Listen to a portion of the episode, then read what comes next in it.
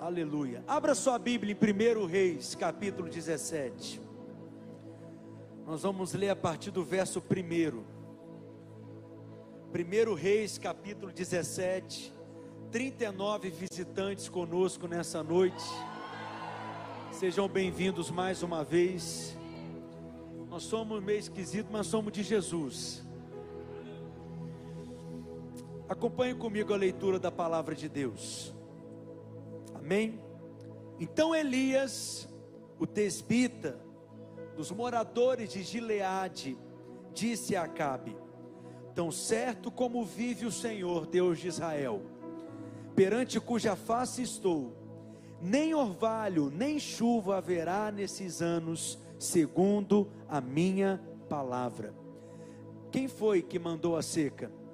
O profeta ele profetizou liberando uma palavra, seguindo uma direção de Deus. E o verso 2 diz: Veio-lhe a palavra do Senhor dizendo: Retira-te daqui, vai para o lado oriental, esconde-te junto à torrente de Querite, fronteira ao Jordão. Beberás da torrente, e ordenei aos corvos que ali mesmo te sustentem. Foi, pois, e fez segundo a palavra do Senhor retirou-se e habitou junto à torrente de Querite, fronteira ao Jordão. Os corvos lhe traziam pela manhã pão e carne. Olha o Big Mac celestial aí. Como também pão e carne ao anoitecer, e bebia da torrente. Mas passados dias, a torrente secou, porque não chovia sobre a terra. Deus mandou o profeta para lá, Aquele foi o lugar que Deus havia plantado o profeta. Ele estava ali por uma direção de Deus, e de forma sobrenatural Deus enviava para ele o suprimento, a provisão. Mas aquele era um tempo de seca. E chegou um momento em que a fonte do suprimento do profeta secou. Na realidade, secou para todos naquela região. Mas, pastor, se aquela fonte secou, é porque aquela fonte não era de Deus. Preste atenção.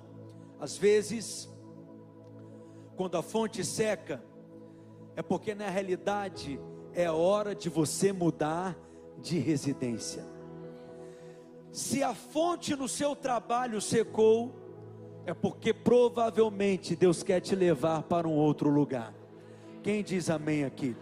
Agora, se a fonte no seu casamento secou, você vai sair para orar para sair água da pedra. Amém? Porque Deus não vai te levar para outro lugar, não. Você vai orar até sair água da rocha. Fala para o seu vizinho: a fonte é a mesma, mas vai sair água dela para o resto da vida. Diga amém.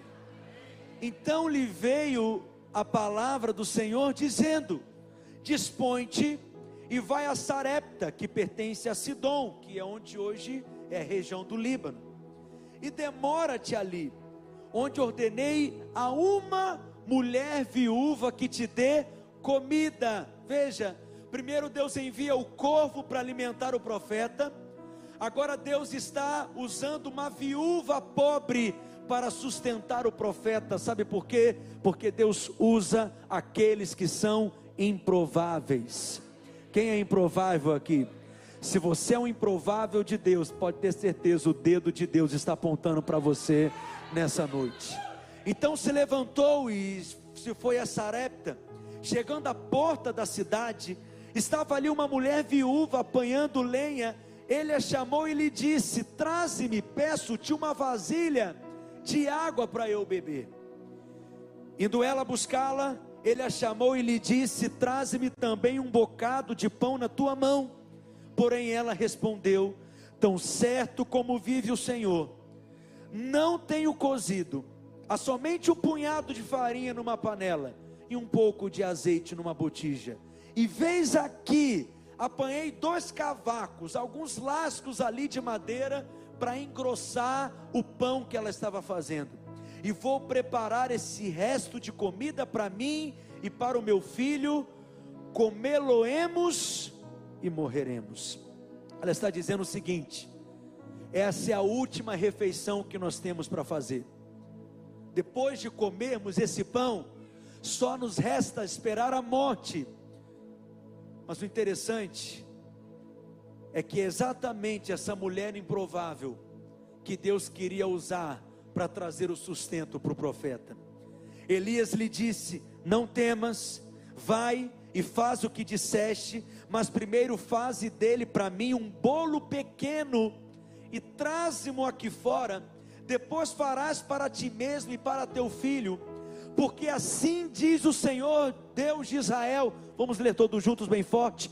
A farinha da tua panela não se acabará, e o azeite da tua botija não faltará até o dia em que o Senhor fizer chover sobre a terra. Faz cara de profeta, olha para quem está do seu lado, libera essa palavra sobre ele, dizendo: Diga comigo, todos juntos, a farinha da tua panela, diga para ele, não acabará. Diga, o azeite da tua botija não faltará até o dia em que o Senhor fizer chover sobre a terra. Diga aleluia. Foi ela e fez segundo a palavra de Elias, e assim comeram ele, ela e a sua casa, por quanto tempo?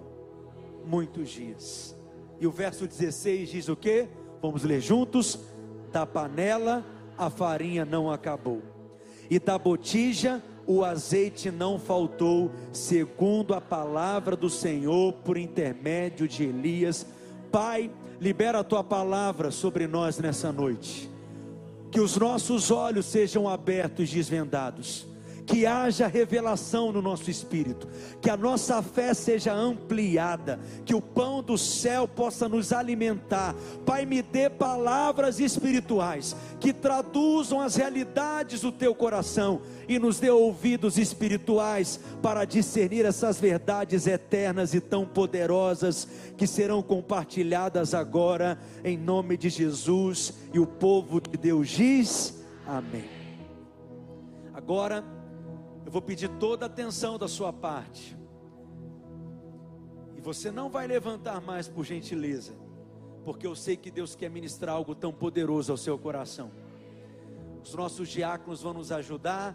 Se tem alguém aqui que ainda não conseguiu uma acomodação, mas gostaria que todos, todos sentassem. Só o Espírito Santo se movendo entre nós, porque nós amamos a palavra e nós honramos a palavra nesse lugar. Posso ouvir um amém? Elias estava diante de uma camponesa pobre, uma mulher improvável, que estava passando por uma profunda crise, prestes a comer a sua última refeição. O texto diz que o filho dela estava pele e osso, de cama, eles estavam tentando sobreviver. A crise deles não era uma crise qualquer não era uma crise para pagar a prestação do carro, não era uma crise para pagar um aluguel que estava atrasado, era uma crise de sobrevivência, era uma crise daquilo que há de mais essencial, era uma questão de vida, era o último pedaço de pão, e diz a Bíblia então, que o favor de Deus alcançou aquela mulher, e eu quero declarar que o favor de Deus te alcançará hoje também. E se você crer comigo, diga amém. Mas interessante é que a viúva não tinha condição nem de sustentar ela mesma. Quanto mais sustentar o profeta, quanto mais sustentar o homem de Deus. Nós acabamos de ler que ela iria comer aquela farinha com aquele azeite, aquele último pedaço de pão e ela não sabia mais o que iria fazer, e o que restava para ela após aquele pedaço de pão era a morte. No entanto, Deus havia dito que essa mulher improvável iria sustentar o profeta. O texto aqui não conta os detalhes da conversa, mas eu posso imaginar Elias chegando, abordando ela, perguntando: Você é viúva? Ela responde: Isso mesmo. E ele diz: Deus me mandou aqui, é esse lugar que Deus me mandou estar, e Ele disse que você irá me sustentar. Você consegue imaginar o que passa na mente daquela mulher? Qual foi a reação que ela teve? Deus falou que eu é que vou te sustentar. Bem se vê que tu é profeta mesmo. Ela sabia que não dava conta de sustentar mais uma boca. Ela não tinha sustento nem para ela, nem para o filho, quanto mais para mais um. Deus ordenou para aquela que aparentemente não podia fazer. Sabe quem Deus tem ordenado sustentar essa casa, essa obra e esse ministério hoje? Aqueles que aparentemente não podem fazer, aqueles que aparentemente de maneira natural não têm como fazer. Foi aquela que aparentemente que não tinha nenhum recurso, foi aquela que aparentemente não tinha nenhum suprimento, foi aquela que aparentemente não tinha nenhum meio que Deus usou para operar o milagre. Quantos querem experimentar milagres nesses dias? Diga para o seu vizinho: aquela que era improvável foi o instrumento do céu para, que o milagre se manifestasse. O profeta chega na casa da mulher não para levar uma cesta básica o profeta chega na casa da mulher não para levar uma oferta especial. Na verdade, o que ele leva para a mulher era um envelope de oferta. Era uma oportunidade dela contribuir. Não foi uma cesta básica recheada que duraria 15 dias, um mês, aquela cesta assim poderosa. Porque ele trouxe algo maior mais elevado, porque aquela cesta básica só duraria no máximo um mês. Mas o que aquele profeta deu de oportunidade para ela seria uma porta que iria se abrir diante dela, trazendo provisão para o seu futuro. O que Elias deu para ela foi algo muito mais poderoso. Deus enviou o profeta, porque o profeta sabia gerar uma grande colheita a partir de uma pequena semente, uma colheita sobrenatural a partir de uma semente de fé. Diga para o seu vizinho: uma pequena semente produziu uma colheita sobrenatural. Aquela mulher estava já esperando a morte. Só que o profeta, ele está apresentando para ela uma imagem de fé. Está mostrando para ela um futuro de glória ela já perdeu a sua esperança, mas ele está dizendo: olha, você vai plantar essa semente, e essa semente será a sua porta para o futuro. E eu quero dizer uma coisa para você nessa noite: tem algo que Deus tem para você, que vai destancar, que vai liberar a bênção de Deus na sua vida, o céu que vai se rasgar sobre você, e o favor do alto que será multiplicado sobre a sua vida. Se você recebe essa palavra, diga amém. O que que o profeta pergunta? O que você tem na sua casa? Deus nunca pergunta aquilo que nós não temos. Deus sempre pergunta o que temos.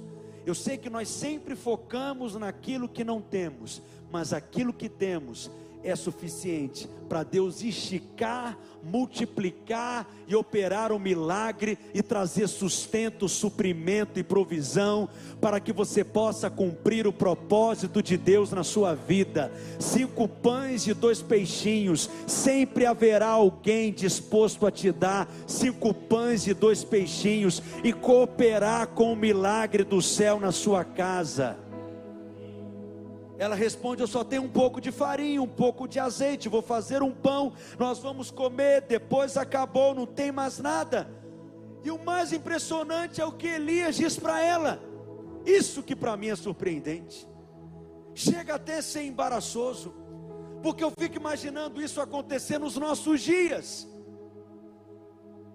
Domingo passado nós tivemos uma celebração pela manhã poderosa, inspiradora. Quem estava aqui? Nós abrimos a arrecadação da igreja naquela manhã e quem estava desempregado, com a conta de luz cortada, aluguel atrasado, passando necessidade em casa, pegou do que precisava aqui das ofertas. Foi algo maravilhoso. Foram sementes que nós semeamos. Amém? Mas o tanto de pedrada que eu recebi no Instagram,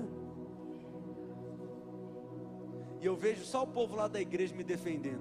Defende não. Deixa o povo falar.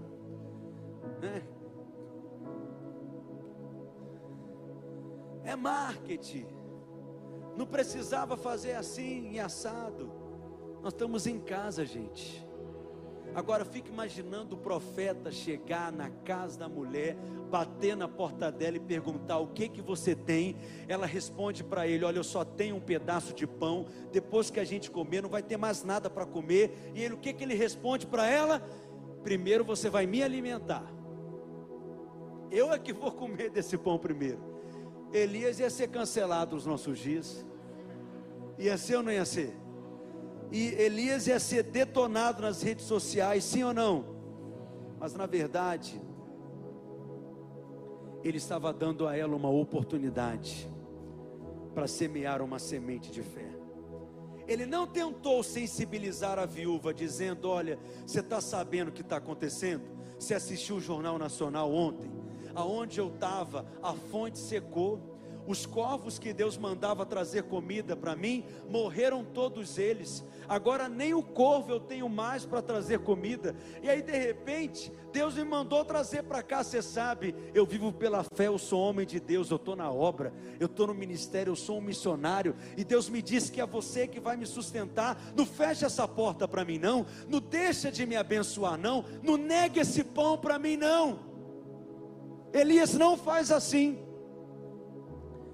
Ele não tenta apelar e sensibilizar a mulher. Ele não contou para ela e chorou dos seus problemas, pelo contrário, ele deu uma instrução, ele deu uma direção. Deus disse que você vai semear na minha vida, mas essa semente seria a semente que iria abrir porta para o futuro dela. E ele disse: revelando a ela uma imagem do futuro. Não faltará azeite na sua botija, não vai faltar farinha na sua, na sua casa. Enquanto isso, o milagre vai acontecer a cada dia na sua casa, mas primeiro você tem que pegar tudo que tem e me dar.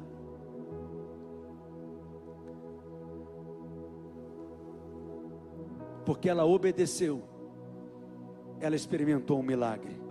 Da pobreza, ela experimentou sofrimento.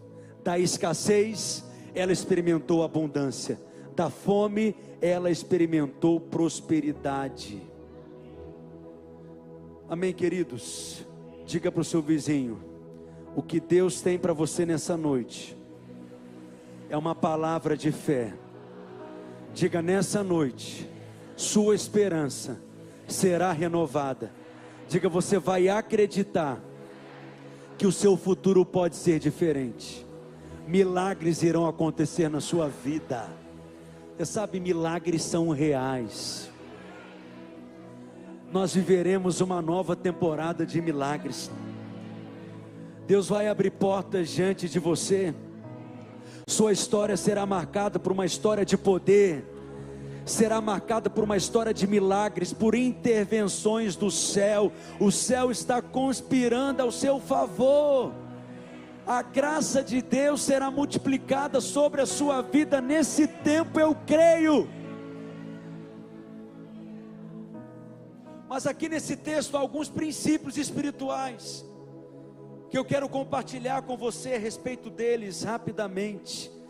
O primeiro princípio, você que está anotando, projeta para mim também aqui, por gentileza, diz assim: não atribua a sua prosperidade à soberania de Deus. Vamos ler mais uma vez? Não atribua a sua prosperidade à soberania de Deus. É claro que Deus é soberano.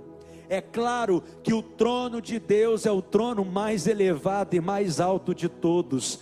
É claro que Deus governa todas as coisas, está no controle de todas as coisas. O nosso Deus, ele é soberano. Mas veja, no texto que lemos, nós vemos que foi o próprio Deus que enviou a seca e por consequência a fome. Nessa circunstância, é de se esperar naturalmente que as pessoas acreditassem que se a seca foi enviada por Deus, Deus então queria que eles morressem de fome mesmo. Que não adianta ficar lutando, resistindo contra a vontade de Deus. Só que isso é um engano. A soberania de Deus não deve gerar em você passividade. A soberania de Deus não deve gerar em você apatia. Quem está aqui comigo?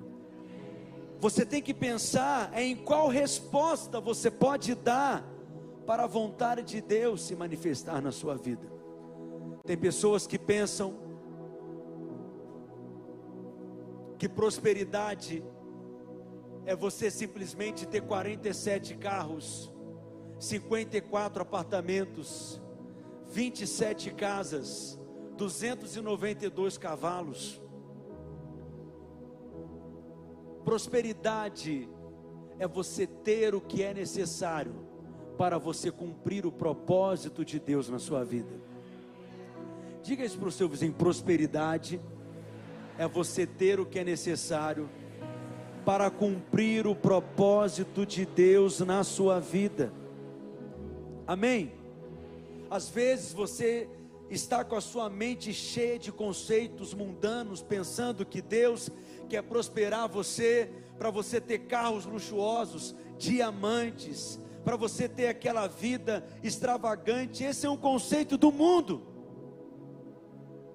A nossa prosperidade é para um propósito. No conceito da palavra de Deus é ter provisão suficiente para você ser tudo aquilo que Deus te chamou para ser. Deus quer sim que você prospere. Então acaba com essa hipocrisia também que não pode falar de prosperidade, porque alguns crentes ficam arrepiados quando escutam essa palavra. Prosperidade é uma grande hipocrisia, porque na verdade eu nunca vi ninguém orar dizer: Deus, piora um pouco, porque está bom demais a minha vida.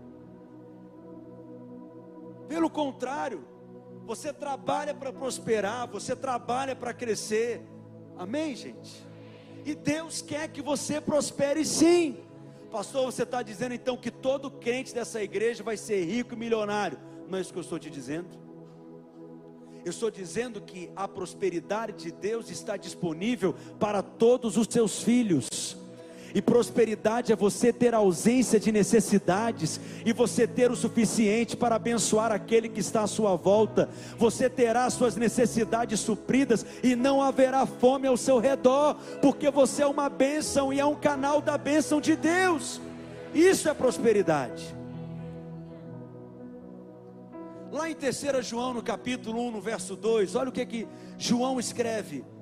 João no final do seu ministério, João bem velhinho, João com 100 anos de idade, João que era um discípulo amado, João que inclinava sua cabeça no peito de Jesus, João que ouvia o coração de Deus bater, que certamente conhecia a intimidade de Jesus. Olha o que, que ele escreve para o seu discípulo Gaio, vamos ler juntos: amado acima de tudo, ou seja, em primeiro lugar como altíssima prioridade, o que, que ele escreve? Faço votos. Esse faço voto significa que eu oro, eu expresso o meu desejo em forma de oração. João orava prioritariamente pelo que? Para a vida de Gaio, por tua prosperidade e saúde, assim como é próspera a tua alma há duas bênçãos que estão disponíveis para você na nova aliança e que são essenciais para que você cumpra o seu propósito: saúde e prosperidade. Deus quer que você viva uma vida plena, abundante, com saúde, amém? Mas não adianta ter saúde e não ter provisão. Mas não adianta ter provisão e não ter saúde para desfrutar. Quem está entendendo o que eu estou dizendo? E é por isso que João escreve: Olha, eu oro pela tua prosperidade, eu oro para que você tenha saúde, mas olha como é maravilhosa a palavra de Deus. Olha a revelação revelada, as revelitudes profundas, profundezas aprofundadas.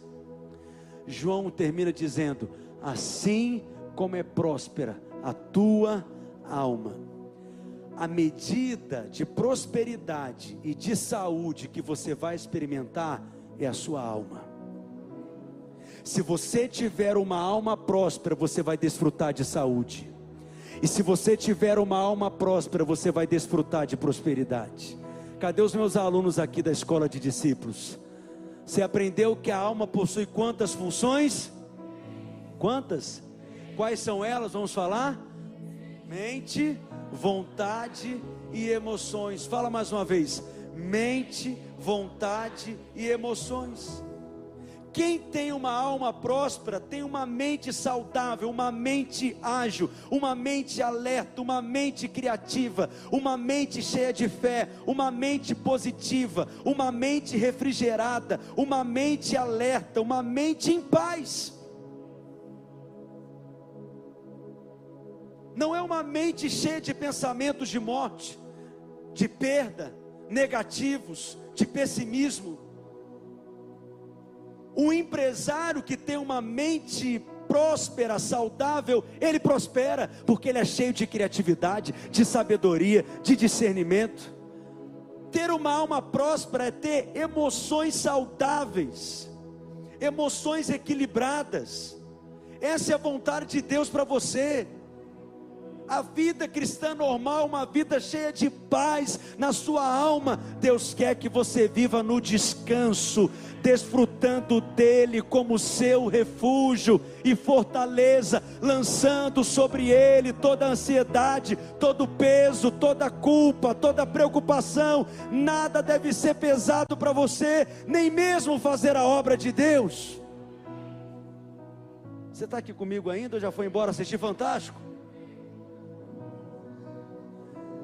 Ter uma alma próspera é ter uma vontade saudável, é estar disposto. Ele acorda disposto, ele acorda animado, ele acorda alegre, ele acorda com ânimo, ele acorda para criar, ele acorda para sonhar, ele acorda para planejar, ele acorda para trabalhar, ele acorda para lutar, ele acorda positivo.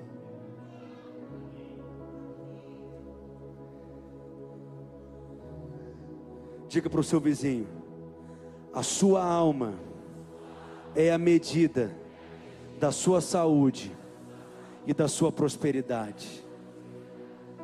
Muitas das doenças que temos no corpo é fruto de emoções doentes, de uma alma que não é próspera. Mas como que nós temos uma alma próspera? João responde, verso 3 e 4: Pois fiquei sobremodo alegre pela vinda de irmãos e pelo seu testemunho da tua verdade, como tu andas na verdade. Diga comigo, verdade. Olha o verso 4: Não tenho maior alegria do que esta, a de ouvir que meus filhos andam aonde? Na verdade. Por que, que a alma de Gaio era próspera? Porque ele andava na verdade. Você está aqui comigo ainda? Jesus disse em João capítulo 8, verso 32: Conhecereis a verdade, e a verdade vos libertará. Quando você conhece a verdade, ela te liberta, mas quando você anda na verdade, ela te prospera. Quando você conhece a verdade, ela liberta o seu caminho, mas quando você anda na verdade, ela prospera a sua vida. Mas que verdade é essa? João capítulo 1, verso 16: Porque a lei foi dada por intermédio de Moisés, mas a graça e a verdade vieram por meio de Jesus Cristo. A verdade está do lado da lei ou está do lado da graça? Da graça, porque a verdade é uma pessoa, a verdade é Cristo. Quanto mais você come de Cristo, se enche de Cristo, medita em Cristo, fala a respeito de Cristo, mais a sua alma vai prosperar. Como que você sai daqui domingo após domingo, abatido, cheio de culpa e condenação, cheio de peso sobre os seus ombros, se sentindo uma titica de duas pernas?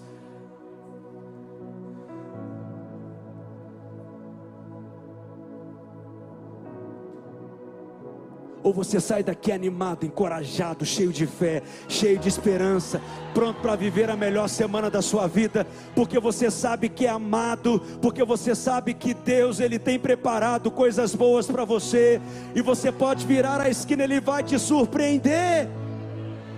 Diga para o seu vizinho: coisas boas acontecem com quem sabe que é amado. Eu venho animado para pregar aqui. Alguém vem animado para receber?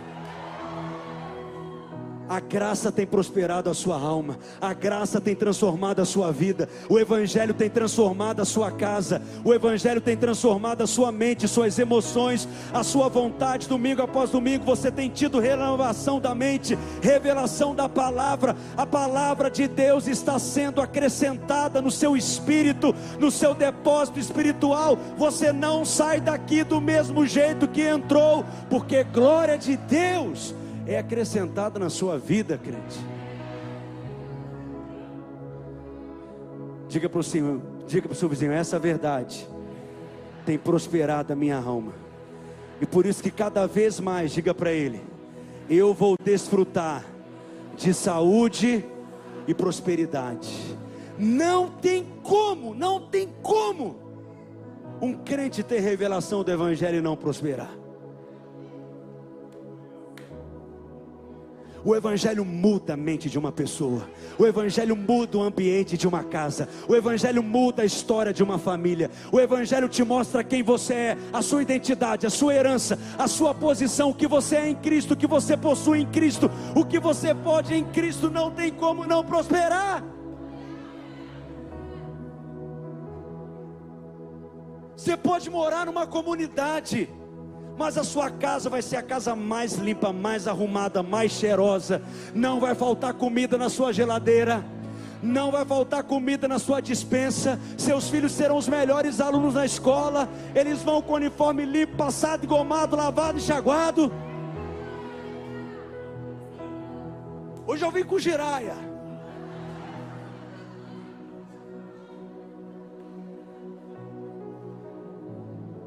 Porque Deus tem prazer na sua prosperidade. Deus odeia a pobreza. Deus odeia a miséria. É por isso que não haverá pobreza no céu. Jesus ele foi ungido para pregar as boas novas aos pobres. Quais são as boas novas que os pobres querem ouvir? Seu nome está no SPC. Essa é a boa nova. A boa nova é: sua vida pode ser diferente, sua vida pode mudar. A partir de você, Antes de você, a história da sua família era uma, mas a partir de você será outra. Deus está mudando, Deus está transformando. Seus filhos todos irão para a universidade, serão profissionais bem-sucedidos. As nossas crianças e adolescentes serão os melhores alunos nas escolas, passarão nas melhores universidades desse estado. Diga amém. Por que, que é de crente tem que ser feio, brega, sujo? Não, nós somos crentes, carregamos a natureza de Deus dentro de nós. Então muda a sua mentalidade. Coloca a mão na cabeça quem está usando, ela fala, sai essa mentalidade.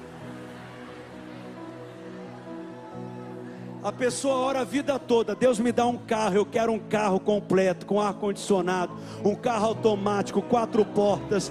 Eu quero assistir um Netflix no meu carro. Aí Deus te dá o carro, você nunca liga o ar condicionado. Coloca a mão na sua cabeça e fala: sai. Por que, que você não liga o ar, pastor? Porque é cara a gasolina. Meu filho, se Deus te deu dinheiro para dar o carro, Ele vai te dar o dinheiro para pagar a gasolina. Olha Deus falando contigo aí, Tiago. Liga, liga o ar-condicionado, Antônio. Coloca no talo. Você vai tremer no carro.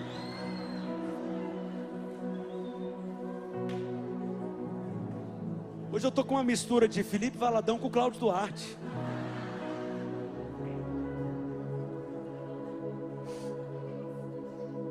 O que, que eu estava falando, gente? Salmo 35, verso 27. Esqueci meu esboço, misericórdia. Volta para cá, leia comigo por gentileza. Cantem de júbilo e se alegrem os que têm prazer na minha retidão e digam sempre, levanta a sua voz, crente a sua mão e diga: Glorificado seja o Senhor que se alegra, que tem prazer, que se compraz na prosperidade do seu servo. Deus tem prazer quando você prospera. Mas, pastor, por que, que alguns crentes prosperam e outros não? Deus faz acepção de pessoas. Deus escolhe um e outros não. Não, se Deus levanta um, Ele levanta todos. Se Deus enche um, Ele enche todos. Se Deus prospera um, Ele prospera todos. Mas é porque existem alguns conceitos errados na sua mente que precisam ser removidos. Crenças erradas geram comportamentos errados. Crenças erradas geram atitudes erradas. Seu comportamento é fruto das suas crenças. Às vezes você fica muito focado em mudar determinados comportamentos, mas Deus vai trazer luz para você perceber quais são as crenças erradas que têm alimentado esses comportamentos. Hoje você vai ter uma lavagem cerebral mas é o Espírito que vai lavar a sua mente pela palavra de Deus. Posso ouvir um amém? Quer ver um exemplo de uma crença errada? Se Deus quer que eu prospere, eu vou prosperar.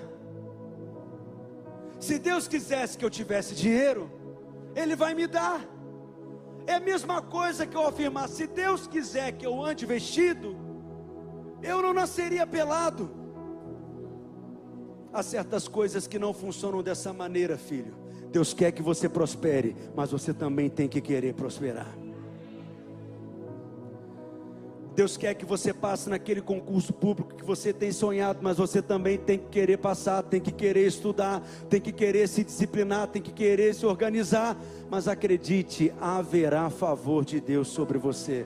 Você não chega naquela prova da mesma forma como os outros, porque o selo de Deus está sobre a sua vida. Você recebe essa palavra nessa noite. Deus te colocará em lugares que você nunca imaginou que um dia estaria. Deus te colocará em posições que você não tem qualificação natural para estar ali. Mas o que que você tem? Diga para o seu vizinho: Eu tenho favor. Sabe uma coisa que te impede de prosperar? Egoísmo. Egoísmo que vem disfarçado de humildade. Algumas pessoas acreditam que a maneira de correta de viver a vida é ter o que é suficiente para que eu possa sobreviver. Isso parece que é bonito, crente piedoso, espiritual, mas isso é egoísmo. Deus quer te abençoar, filho, para que você seja uma bênção. Você está aqui comigo ainda? É como aquela história daquela mulher que tinha um filho e ela vivia apenas ela e o filho, e ela é muito incomodada com esse ensino de prosperidade nas igrejas, dizendo, pastor, a igreja então agora prega o evangelho da prosperidade. Deixa eu te dizer, não existe evangelho da prosperidade, só existe um evangelho, o evangelho de Cristo, mas do evangelho de Cristo há prosperidade. Mas ela disse: Olha, vai estimular as pessoas a serem gananciosas, a serem avarentas. E aí o pastor, ouvindo aquilo, disse assim: Mas minha irmã, você está dizendo que ter para você e para o seu filho é o suficiente. Foi o que ela disse. Eu tenho para mim e para o meu filho e é o bastante. E o pastor questionou: Mas você nunca ouviu falar de crianças que vivem na miséria nesse país? Você nunca ouviu falar de crianças que vivem na extrema pobreza, que não tem nenhuma estrutura familiar? Existem casas que não tem nem saneamento básico nesse país em pleno 2022. E na hora ela mudou o semblante e caiu a ficha, porque ela disse que ter para ela e para o filho dela era suficiente. Egoísmo. Deus quer dar para você mas quer te usar para dar para quem está ao seu lado também. Diga para o seu vizinho: você será a pessoa mais generosa no lugar onde Deus te colocou. Fala para ele: prepare-se, porque Deus vai colocar recursos, provisão, suprimento, oportunidades nas suas mãos e você vai usar para o propósito. Não é só para você, é para o propósito. Diga para o seu vizinho então, que bom que você sentou do meu lado. Fala, é hoje que eu vou te levar para jantar. Tá de jejum de Daniel, come alface. Matar tá de uma refeição só vai levar no coco bambu para comer camarão.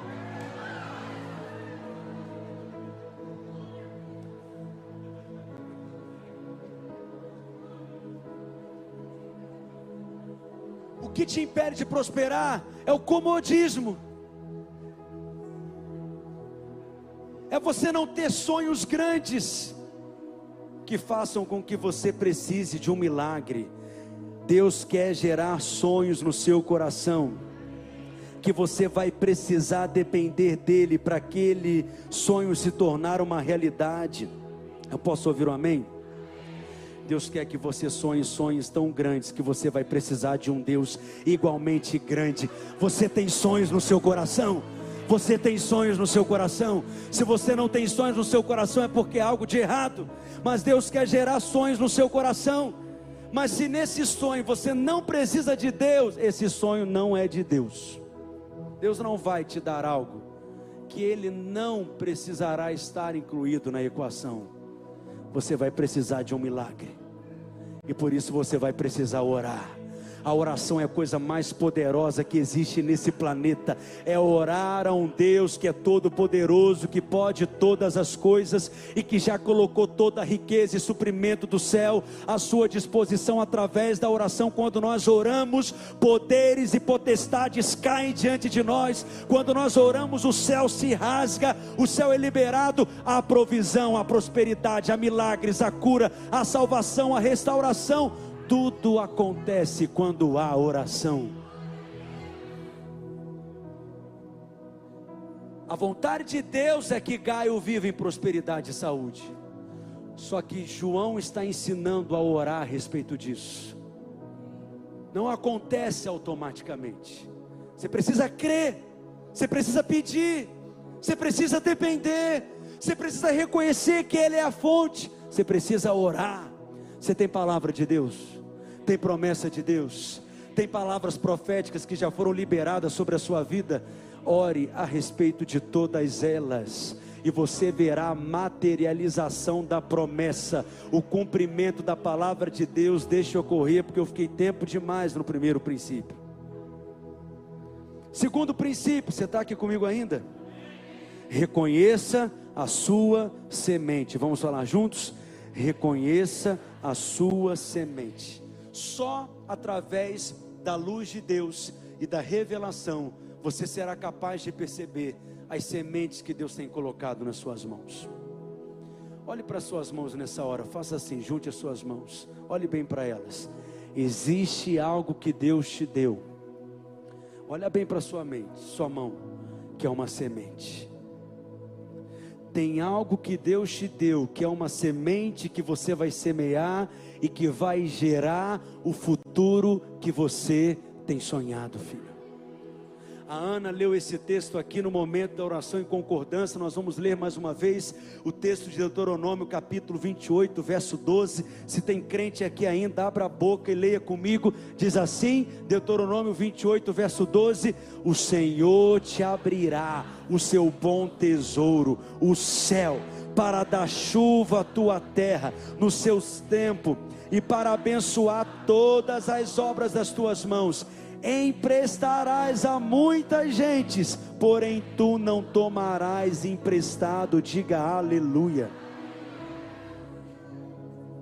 A chuva aqui, é claro que, em primeiro lugar, é literal, porque naquele tempo a maior parte da riqueza vinha através da terra. Portanto, quando Deus liberava a chuva sobre o seu povo, Ele estava liberando a prosperidade. A chuva era o sinal da bênção do céu, mas a palavra de Deus, ela foi escrita para todos os homens de todos os tempos. Então a chuva não pode ser apenas a chuva natural, literal, a chuva simboliza também as bênçãos de Deus. O que que é essa chuva? Diga comigo a Bíblia explica a própria Bíblia. Isaías capítulo 55, olha o verso 11, 12, 10 e 11, porque assim como descem a chuva e a neve dos céus, e para lá não tornam, sem que primeiro reguem a terra, e a fecundem, e a façam brotar, para dar semente ao semeador e pão ao que come. Leia comigo o verso 11: Assim será a palavra que sair da minha boca não voltará para mim vazia, mas fará o que me apraz e prosperará naquilo para que há designei. Deus vai liberar a chuva sobre a sua vida. nessa noite Ele já está liberando a chuva do céu sobre você. Como que Deus libera a chuva? Pela Sua palavra. E quando a chuva do céu cai sobre você, a bênção de Deus gera duas coisas na sua vida. Quantas coisas?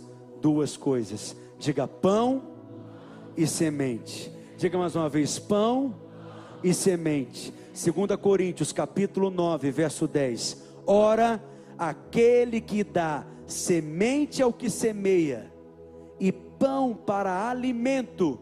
A semente é para semear, mas o pão é para comer. Também suprirá e aumentará a vossa sementeira e multiplicará os frutos da vossa justiça. A bênção de Deus, quando é derramada sobre a sua vida, vai te dar pão e semente. O que, que é semente? É qualquer coisa que você possui que pode abençoar alguém. E o que, que é o pão? É aquilo que vai abençoar você mesmo. Você vai comer do pão e desfrutar do pão. Tudo que vier à sua mão, qualquer dinheiro que vier à sua mão, aprenda isso. Você tem que discernir. Pergunte ao Espírito Santo: isso é semente ou isso é pão? É para eu semear ou é para eu comer? É para eu compartilhar com alguém ou é para eu desfrutar? Se você desejar comer a semente, é desejo seu, mas não fique esperando colher depois. Você não plantou? Então coma, mas coma com gosto, coma de verdade, porque é o último pedaço mas se você quiser continuar colhendo, pega a semente que você tem nas mãos e abra mão dela. Porque aquilo que você abre mão, você tem domínio sobre aquilo. Quando você libera o dinheiro com generosidade, ele não dominará você. Você é que vai dominar sobre ele. Você não vai servir o dinheiro, ele é que vai servir você falando muita coisa aqui profunda, poderosa. São chaves espirituais que podem mudar a sua vida. Não tem ninguém aqui que não tenha sementes. Porque semente não é só dinheiro, não. Você é um depósito de semente ambulante. Aquele bolo de laranja ungido que você faz é semente dá para sua vizinha fofoqueira, ora por ela antes, e você não vai ver se algo não vai acontecer através dessa semente. Não tem ninguém aqui que não tenha sementes, porque a graça de Deus nos dá sementes. O favor de Deus nos enche de sementes. Diga para o seu vizinho: você tem semente. Cutuca quem está do seu lado, diga: você tem semente. Diga: você é um depósito ambulante de semente. Você quer prosperar? Semeia. Chegue todos os dias pontualmente no seu trabalho. Isso é semente. Chega antes do horário no seu trabalho, por uma semana, por um mês, por um semestre, por um ano, por dois anos, e você vai ver se você não vai prosperar. Não faça só o que é exigido, não. Faça além, seja proativo. Não trabalhe para o patrão, não trabalhe para Deus, para glorificar a Deus. Você está lavando aquele banheiro sujo naquela empresa, lava para Jesus, é Jesus que vai usar. Eu vou lavar para Jesus, vai ser o melhor banheiro limpo dessa cidade, porque tudo aqui é da cidade. Você está aqui comigo ainda? Isso é semente, filho. Ora pelo seu patrão, que você acha que você chega lá, ele está endemoniado.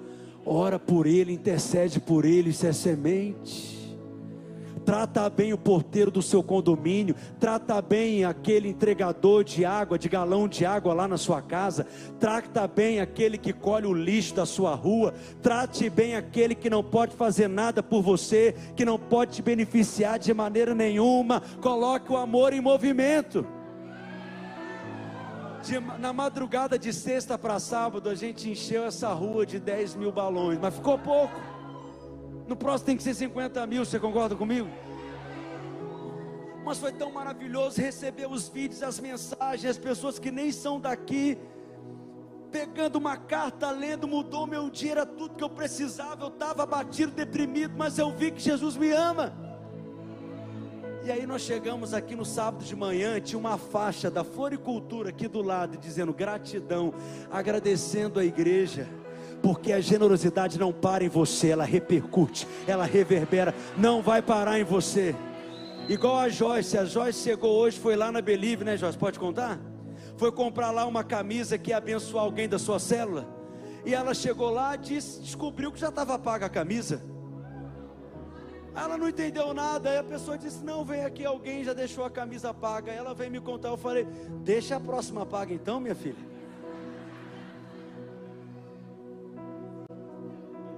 Você está aqui comigo, crente? Generosidade não é decréscimo, generosidade é abundância. Se eu pudesse colocar tudo isso dentro de você agora, mas eu sei que o Espírito Santo já está fazendo isso. Amém, meus irmãos? Existem sementes que são pequenas, mas são sementes. Quem não sabe reconhecer uma semente, pastor José Campos, não sabe reconhecer a colheita. Eu sou péssimo para reconhecer semente. Eu vou andando na estrada de carro, não tenho a mínima ideia o que é milho, o que é soja. Para mim é tudo mato. Porque eu não conheço sementes. Eu conheço sementes espirituais. Mas aquele que não reconhece a semente, não reconhece a colheita. Qual que é o problema de você não reconhecer a colheita? Ingratidão.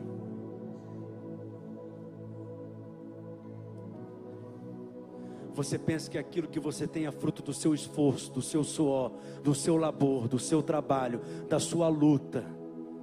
Mas nunca se esqueça que é o Senhor que te dá força para adquirir riquezas é Ele que te dá sabedoria e criatividade. Eu posso ouvir um amém?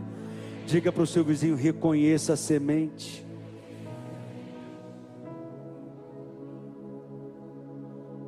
Talvez você está semeando dinheiro,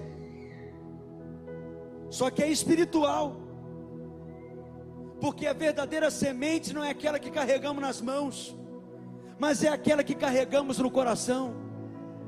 Domingo que vem nós vamos entregar a primeira oferta da jornada Faça Sua Parte.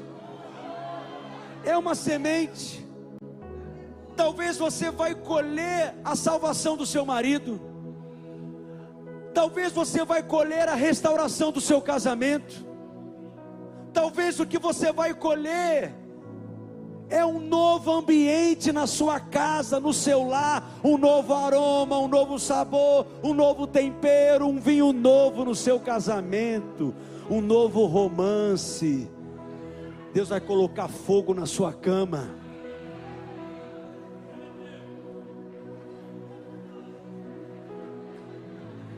Eu falei que o Cláudio Duarte veio.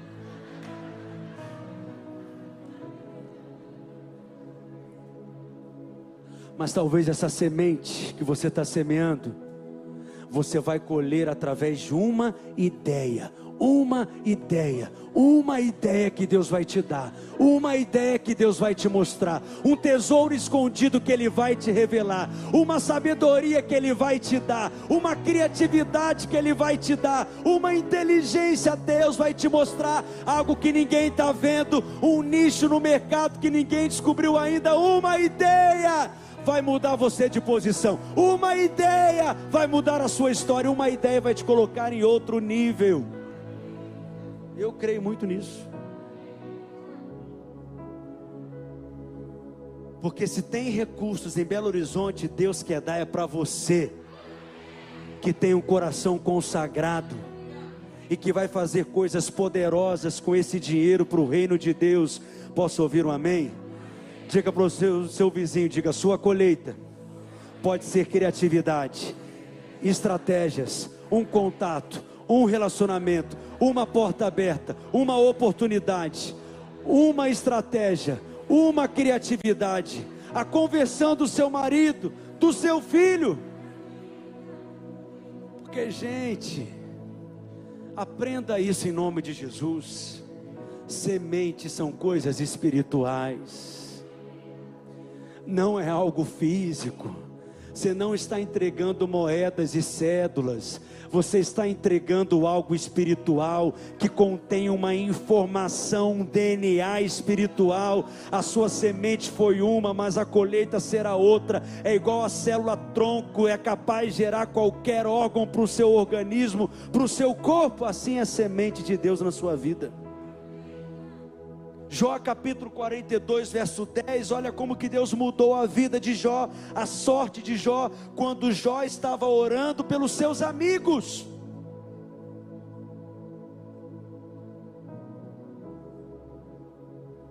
Deus vai te levantar para orar por alguém que está sofrendo, quando você mesmo está sofrendo.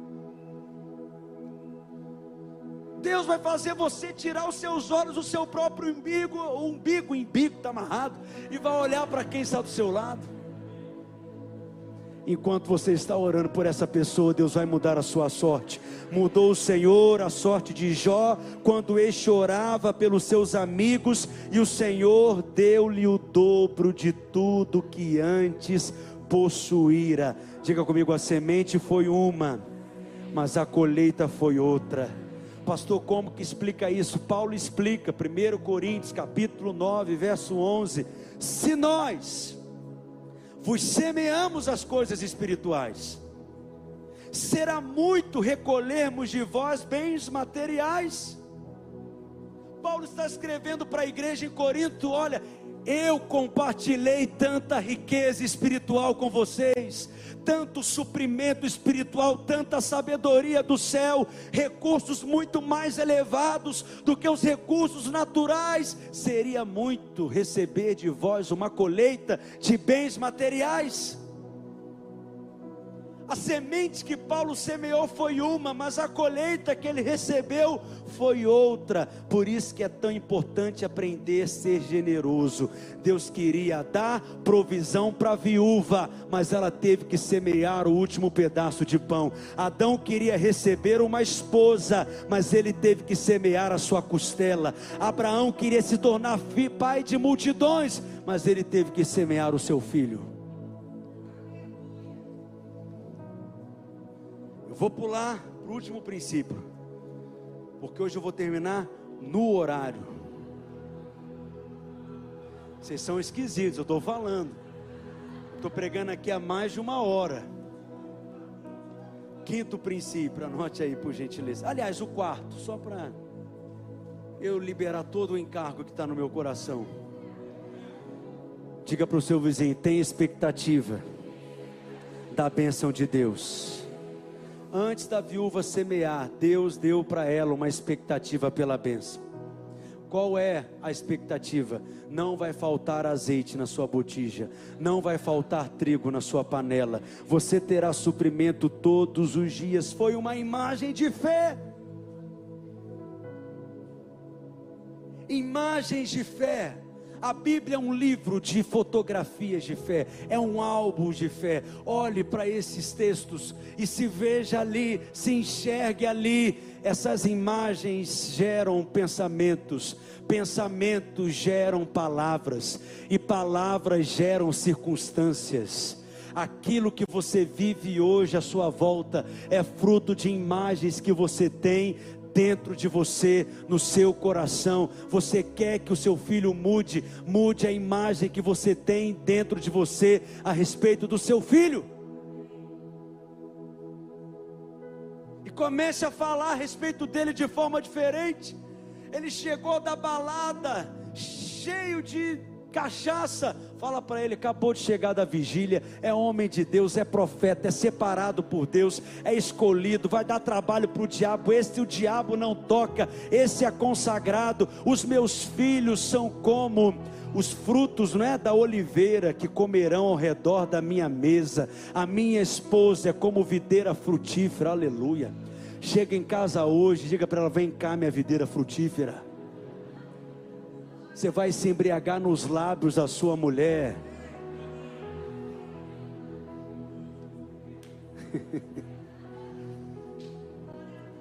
Não tem nada de errado em crer na promessa, declarar a promessa.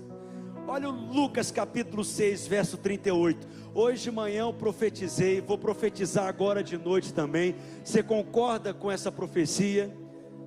Porque toda vez que eu leio esse texto eu lembro do pipoqueiro. Toda igreja que é igreja tem que ter um pipoqueiro na calçada, gente. Por que, que aqui não tem pipoqueiro ainda? Pipoca da cidade? Deus envia um pipoqueiro para essa, essa igreja, com pipoca doce, salgado, com manteiga derretida, leite condensado. Diga amém.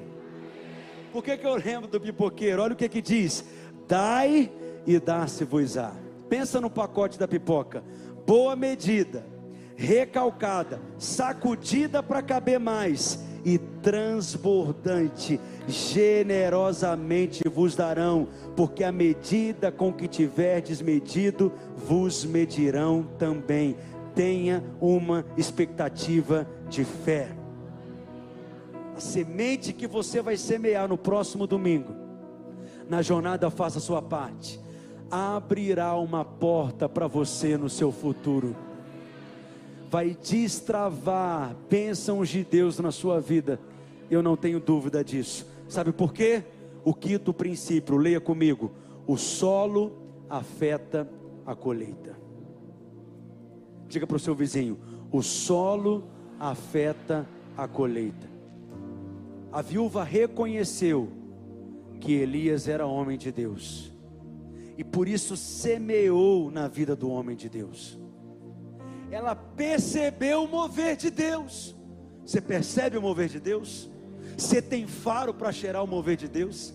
Você consegue discernir quando Deus está movendo num lugar? Você sente cheiro de mover aqui entre nós? Que Deus está trabalhando, movendo, fazer algo aqui entre nós, sim ou não?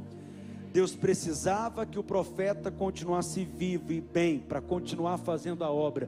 Ela foi instrumento de Deus para sustentar o profeta, para que o profeta não morresse, porque o mover de Deus não poderia parar. É a viúva que Deus manda sustentar. Deus não mandou os milionários da região sustentarem Elias.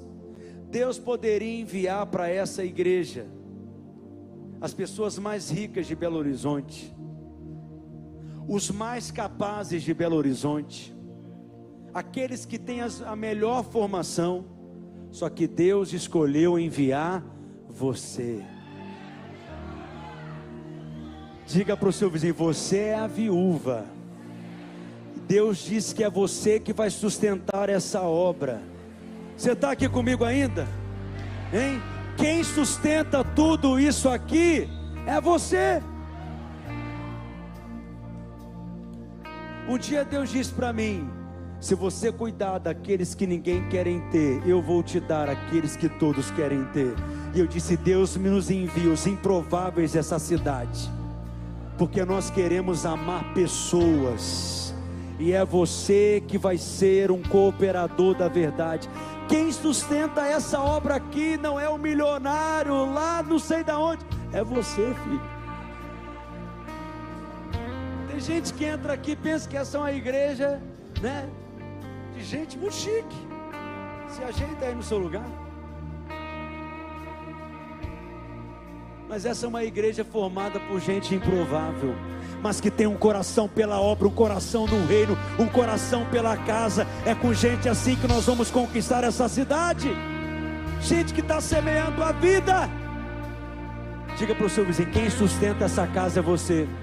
Fala para ele: quem sustenta essa obra é você. E deixa eu te falar uma outra coisa aqui. Eu estou atravessando a rua. Eu vou atravessar a rua, eu vou para o outro lado da calçada. Quem é que vai vir comigo para o outro lado da calçada? E quem é que vai sustentar? Diga para o é você.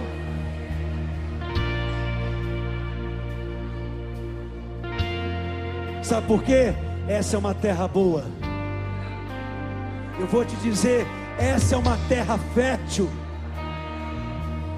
Porque essa é uma igreja que prega o evangelho. Essa é uma igreja que se importa com pessoas, com vidas. Eu vou te falar, infelizmente, nem toda igreja prega o Evangelho. Infelizmente, nem toda igreja tem disposição para trabalhar. Essa igreja tem, nós temos disposição para trabalhar. Nós queremos servir, nós queremos semear a vida, nós queremos trabalhar. Eu estou aqui, ó, eu quero trabalhar. Trabalhar, nossa vida é para isso. A gente poderia chegar e dizer assim, né? Tá bom do jeito que tá, não tá, pastor Marcelo? Né?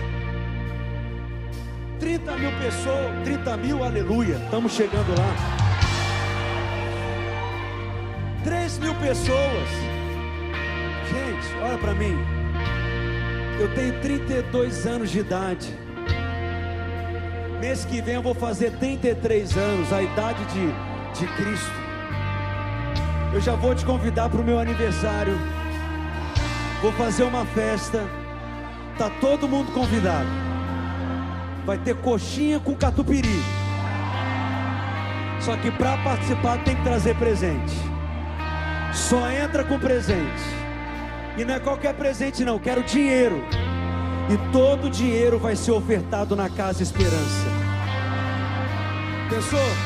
No meu aniversário a gente levantar 10 mil reais, 25 mil reais, 50 mil reais. Diga amém, crente. Mas o que eu queria te falar mesmo mas tá todo mundo convidado de verdade. Dia 24 de maio, já coloca aí no alarme, no despertador, você não vai esquecer. Eu tenho 32 anos de idade. Essa igreja aqui tem mais de 3 mil pessoas. Não tem nada a ver comigo, eu sei disso, é graça de Deus, é bondade de Deus. Eu tenho consciência disso, eu tenho espelho em casa, não, não, também não me deixe esquecer. se tem alguém que me traz para a terra, é essa mulher aqui. Boca de Deus, ungida de Deus. Mas qual pastor com 32 anos de idade você conhece que pastoreia uma obra, né, uma igreja com 3 mil pessoas? Eu poderia chegar para você e falar: gente, tá bom do jeito que tá, não tá? Tá bonitinho, não tá? O ar-condicionado tá gelando, não tá? O banco está confortável, a cadeira não está. O louvor está ungido, afinado, abençoado, não está? Mas quando a coisa começa a ficar confortável demais, fica desconfortável para mim.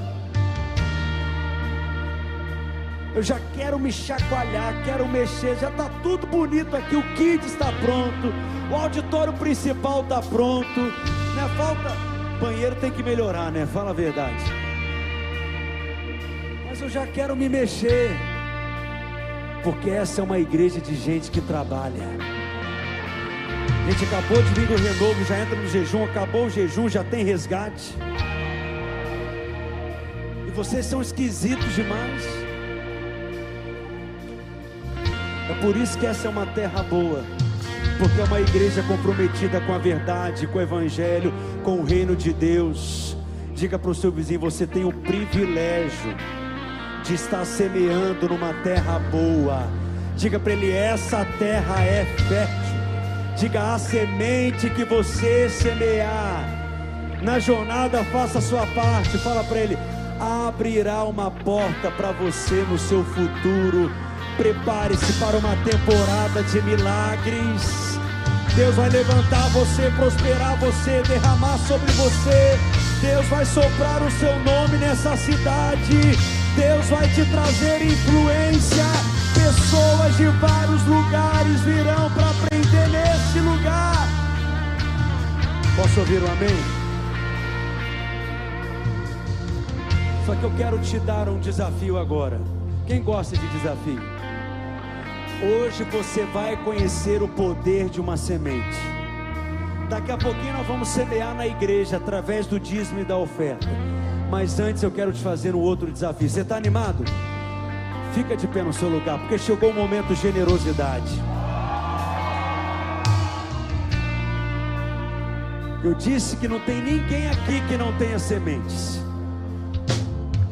Não tem ninguém que não tenha sementes em casa. Ninguém. Deus vai te mostrar algo que você vai semear na vida de quem está pertinho de você aí agora. Deixa Deus te usar. Pode ser dinheiro, pode ser um sapato, pode ser seu relógio, pode ser seu óculos, pode ser sua bolsa, pode ser o seu celular, pode ser um Pix, pode ser um serviço que você tem. Você corta cabelo, semeia aí, ó. Você vai ganhar um corte de cabelo. Eu tô te dando. Pode ser um jantar hoje à noite. O que, que você está esperando? Começa a semear em quem está perto de você aí, ó. Aí na galeria, quem está atrás de você é o seu casaco. Deixa Deus te usar. Deixa Deus te usar, filho.